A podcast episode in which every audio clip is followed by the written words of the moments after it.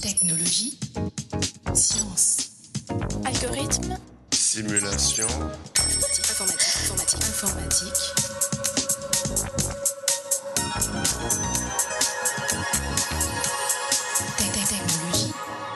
Chers auditeurs, bienvenue dans ce 63e épisode du podcast Interstice. Aujourd'hui, des données personnelles se retrouvent exposées quotidiennement sur la place publique. On peut dès lors s'interroger sur la faculté des systèmes de sécurité actuels à résister sur le long terme à ces attaques frauduleuses. Des scientifiques développent actuellement de nouvelles solutions cryptographiques basées sur la physique quantique. Pour creuser la question, nous sommes allés à la rencontre de Gilles Gravier, directeur de la stratégie produit chez ID Quantique, une société genevoise issue à l'origine du laboratoire de physique quantique de l'Université de Genève. Gilles Gravier, bonjour. Bonjour. Le terme quantique revient souvent dans l'actualité pour parler de l'ordinateur quantique, décrit comme l'ordinateur de demain.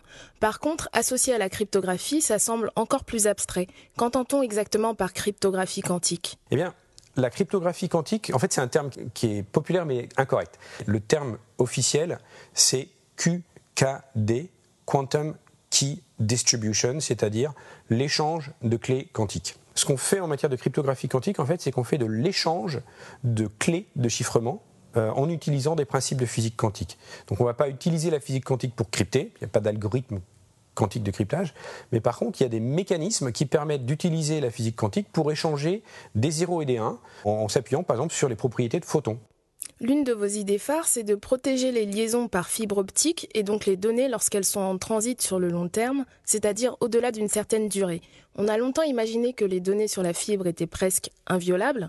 Ce n'est pas vraiment le cas Eh ben, c'est pas le cas du tout d'ailleurs. hein. On trouve aujourd'hui sur Internet euh, à acheter euh, en ligne euh, des petits appareils qui, pour quelques centaines d'euros, permettent d'intercepter une communication sur une fibre optique. Ça se représente sous la forme d'une espèce de grosse pince avec un prisme qui vient tordre doucement la fibre optique et puis récupérer une partie du signal.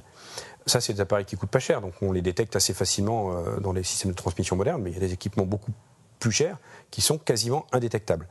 Donc aujourd'hui, intercepter une communication sur une fibre optique, ça se fait très bien. En plus, on a maintenant la confirmation, euh, merci euh, Edward Snowden, que euh, un certain nombre de gouvernements le font de façon systématique, c'est-à-dire qu'ils vont intercepter toutes les fibres qu'ils trouvent et stocker les communications. Et donc, quand on fait transiter des données, on a deux problématiques. La première, c'est de faire en sorte qu'au moment où on fait transiter ces données, elles soient sécurisées. Par exemple, si je fais un achat d'actions, une grande entreprise qui fait des achats en bourse, eh bien, lors de l'achat et pendant les quelques secondes qui suivent, il faut que ça soit parfaitement sécurisé, mais après, on le verra apparaître sur les transactions boursières euh, officielles, donc euh, c'est pas gênant. Par contre, il y a d'autres cas, par exemple, euh, des données de type fiscal, qui ont une euh, durée de prescription euh, de plusieurs années, en fonction des pays, ça peut être 4, 5, 10 ans plus, ou les données de type diplomatique, euh, où là, ça peut être euh, 50, 70 ans euh, avant qu'on accepte de déclassifier ces données-là. Il faut que ces données, non seulement au moment où on les a envoyées, mais en, plus pendant toute leur durée euh, de, vie, euh, elles soient sécurisées. Un autre exemple, euh, dans le monde de la propriété intellectuelle, quand une société dépose un brevet, son invention est protégée pendant 20 ans. Certaines sociétés ne déposent pas de brevet, mais par contre gardent les choses secrètes. Et pourtant, elles ont besoin de travailler sur ces produits-là entre plusieurs sites qui sont interconnectés par de la fibre optique souvent. Donc les données qui transitent là-dessus, elles sont extrêmement sensibles et elles doivent avoir une durée de vie de l'équivalent d'un brevet, 20 ans. Donc voilà, l'idée c'est de dire qu'est-ce qu'on peut faire pour sécuriser cette transmission pendant la durée de vie prévisible, donc sur le long terme des données. Et là, en fait, justement, on utilise des mécanismes de la physique quantique parce que L'avantage de ce mécanisme-là, c'est qu'il garantit la non-observabilité de l'échange de clés, l'échange de matériel cryptographique qui va se faire par ça. Comme on ne peut pas l'observer, on ne peut pas le, le décrypter plus tard. C'est comme si on rendait les choses invisibles Exactement. Si on ne peut pas être euh, vu, euh, ben, on ne peut pas essayer d'analyser ce qu'on a vu, puisqu'on n'a rien vu. Donc c'est exactement le principe derrière l'utilisation de la, la cryptographie quantique. Voilà. Ce qui nous amène un peu aux solutions que vous développez chez ID Quantique, par exemple les générateurs de nombres aléatoires s'appuyant sur un mécanisme quantique. Pouvez-vous nous expliquer de quoi il s'agit concrètement? Ce qui se passe, c'est que quand on va échanger du matériel de, chiffrement, des clés en particulier, hein, euh, il faut que ces clés soient non prévisibles. C'est-à-dire que non seulement on veut qu'elles ne soient pas interceptées, pas pour les lire, mais si euh, on ne peut pas les intercepter, mais que quelqu'un peut prévoir les clés qu'on va utiliser, ça marche pas. Donc, dans ce cas-là, il y a un réel besoin de, clés, de créer des nombres aléatoires qui soient parfaitement aléatoires, de façon prouvable. Et, aléatoire, non prévisible, non influençable.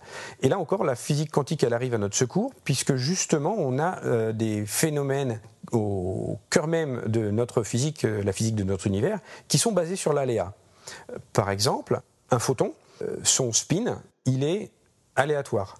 Il n'est pas prévisible. Non seulement il n'est pas prévisible, mais quand on crée un photon, le spin ne sera mesurable qu'au moment où on fait la mesure. Tant qu'on n'a pas fait la mesure, le spin est indéterminé. Il est aléatoire. Sa polarisation, elle est probabiliste. Il a une probabilité de 50% d'être dans un sens et une probabilité de 50% d'être dans l'autre. Donc on ne peut pas l'influencer parce que ça reste probabiliste. Et donc on va utiliser ce mécanisme-là pour générer des zéros et des 1 qui seront imprévisibles, et imprévisibles à tout moment. Au moment où on l'allume, le premier photon qu'on lance, on ne sait pas s'il est 0 ou 1, horizontal ou vertical. Le deuxième, on ne sait toujours pas. Le 100 millième, on ne sait toujours pas. Et, et le fait d'en avoir fait un avant qui était dans un sens n'a aucune influence sur celui d'après. Et donc, à quoi ça peut servir? Ça peut servir eh bien, déjà dans la cryptographie, pour générer des clés de chiffrement. Parce que si je dois utiliser un mot de passe ultra secret euh, pour échanger un message avec un interlocuteur, eh bien, il faut que ce mot de passe ultra secret puisse pas être deviné à l'avance.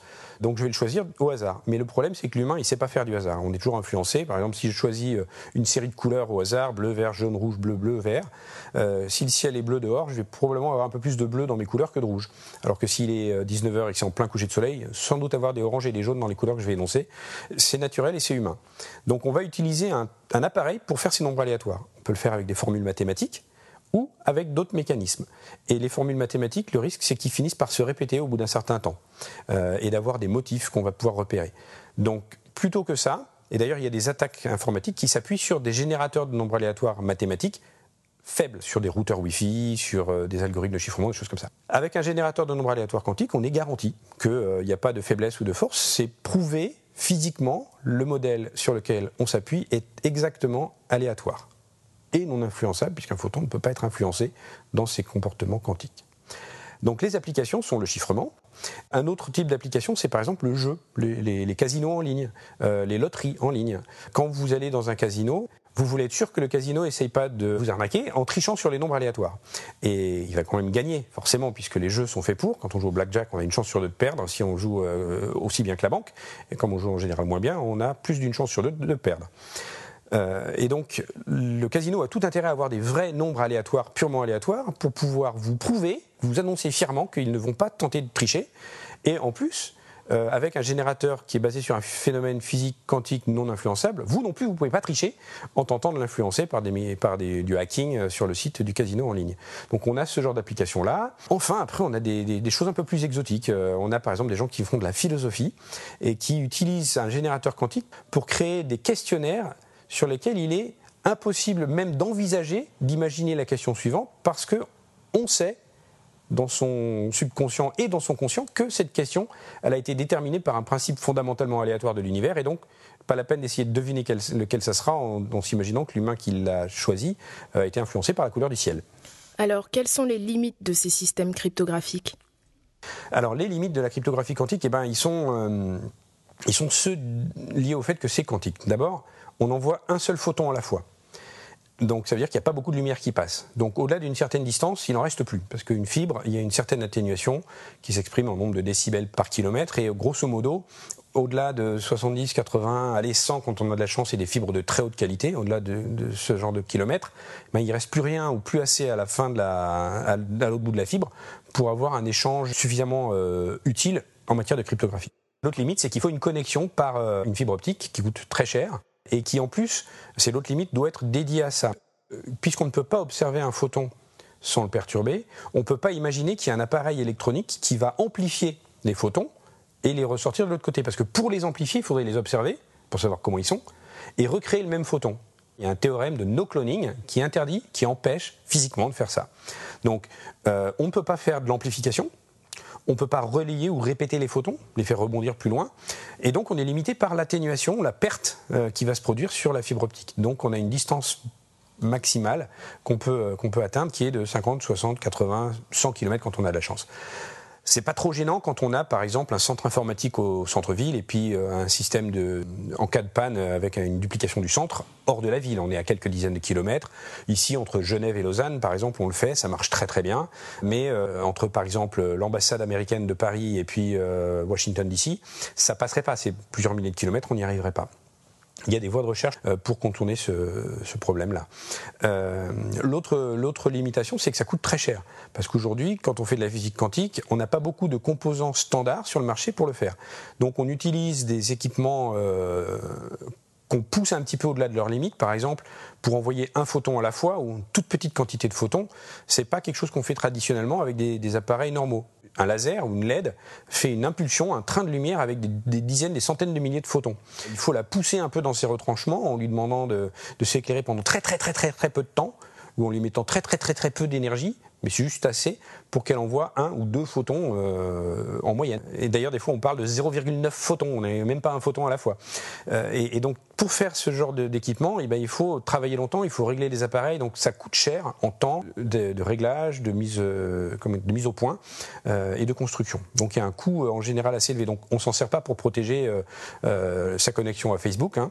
on s'en sert quand on a une, une, banque ou un gouvernement qui a un réel besoin très, très, très, très fort de protéger des données qui sont extrêmement euh, qui ont une valeur très élevée euh, financière ou euh, diplomatique ou autre.